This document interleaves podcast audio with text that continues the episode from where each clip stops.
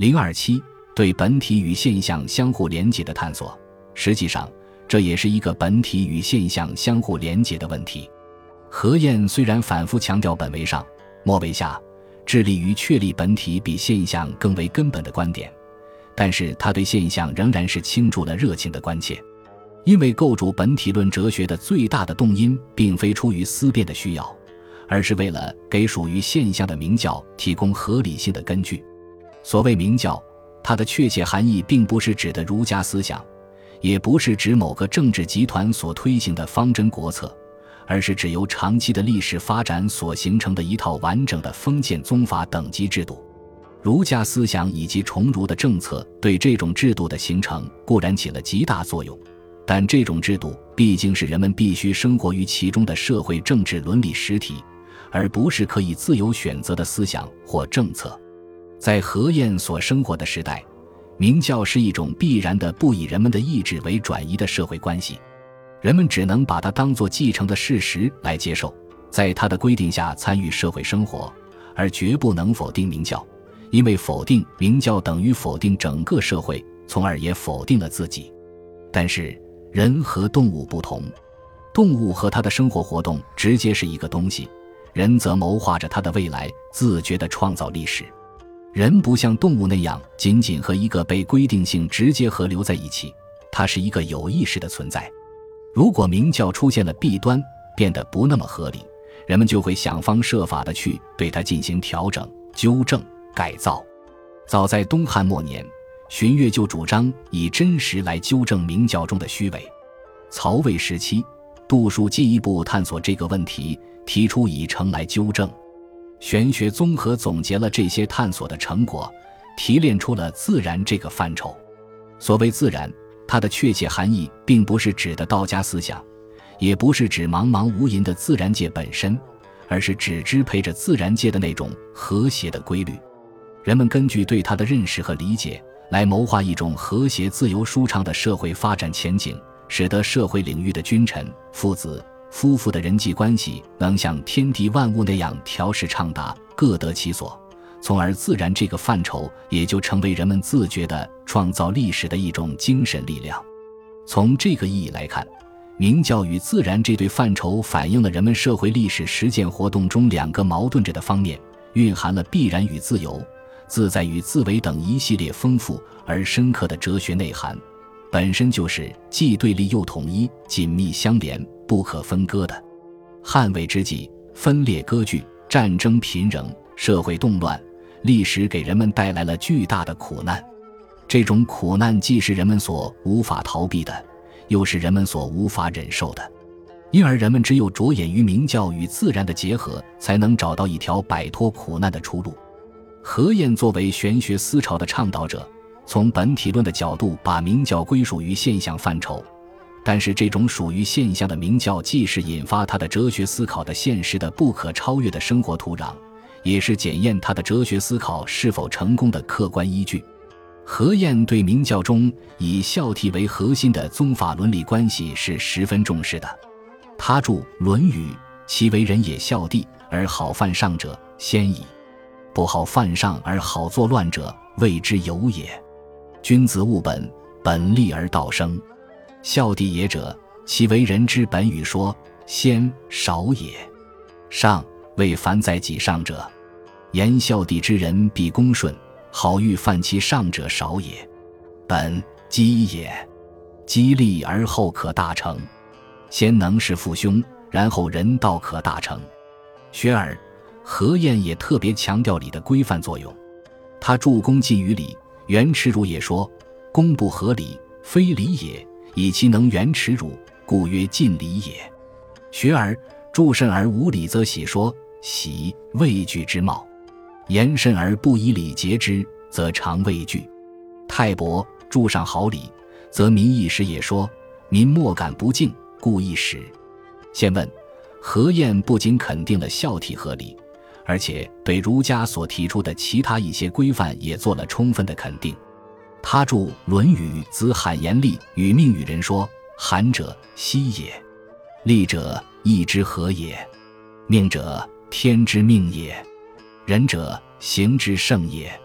寡能及之，故惜言也。子罕著论笃是语。君子者乎？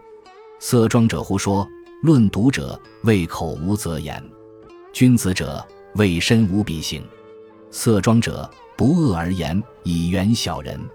言此三者，皆可以为善人。先进赵和彦看来，明教中的这些规范，就是区分善道和异端的标准。人们应该以此严格要求自己，而不得有所违反。他注释而怀居，不足以为是以说。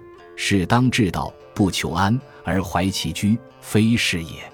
先问注遂寒然后知松柏之后，凋也说：欲凡人处治事，亦能自修齐，与君子同。在浊世，然后知君子之正，不苟容。子罕所谓修齐，就是修身齐家。大学指出，自天子以至于庶人，一事皆以修身为本。这是儒家一贯主张的德治思想，强调从天子到庶人都要讲究修身，自觉地遵循明教中的各种规范。正始年间，何晏根据这个思想对齐王方进行了严肃的规劝。他说：“善为国者，必先治其身；治其身者，慎其所习。所习正，则其身正；其身正，则不令而行；所习不正，则其身不正。”其身不正则虽令不从，是故为人君者，所与犹必则正人，所观览必察正相，放正声而弗听，远宁人而弗近，然后邪心不生而正道可弘也。寂寞暗主，不知损益，赤远君子，引起小人，忠良疏远，便辟卸下，乱生尽逆，辟之涉蜀，考其昏明，所记已然，故圣贤谆谆以为治律。舜戒与曰：“临哉，临哉！言甚所禁也。”周公解成王曰：“其朋，其朋，言甚所与也。”书云：“一人有庆，赵民赖之。”可自今以后，欲姓氏前殿及犹豫后园，皆大臣侍从，因从容西宴，兼省文书，寻谋政事，讲论经义，为万世法。《三国志·魏书·三少帝纪》，太和年间。何晏也是根据这种同样的思想，对明帝曹睿提出了殷切的期望。景福殿赋说：“故将立德，必先近人。欲此礼之不谦，是以近乎行道之先民。纳贤用能，寻道求忠，笃农人之云子，量稼穑之艰难，为享年之风寡，死无益之所叹。感物重而思深，隐居高而虑微。”为天德之不易，具世俗之难止；观器械之良语，察俗化之成伪；瞻贵贱之所在，悟正行之以卑。亦所以省风助教，岂为盘乐而重持迷？何晏对人做了一系列的规定：先能事父兄，然后人道可大成。学而仁者乐如山之安固；庸也，仁者公施于人。述而仁者行之圣也。子罕他注音有三人焉说仁者爱人，三人行义而同称仁，以其聚在忧乱宁民。微子仁者爱人是一条最基本的规定。小而言之，失之于家族，能事父兄；大而言之，失之于天下国家，则忧乱宁民，公失于人。唯其如此，故乐如山之安固。这就达到本体的境界了。尧之所以取得微微成功而又无名，就是因为尧是一个最大的仁者。何晏大体上是通过这样一些论述，把自然与明教、本体与现象连结在一起，从而也把自然之道与内生外王之道连结起来了。玄学的内生外王之道是渗透着一种强烈的社会政治理想的，不同于王充纯以天道为对象的那种自然主义。何晏注。《论语》如用之，则无从先进说，将移风易俗归之纯素；先进犹尽古风，故从之。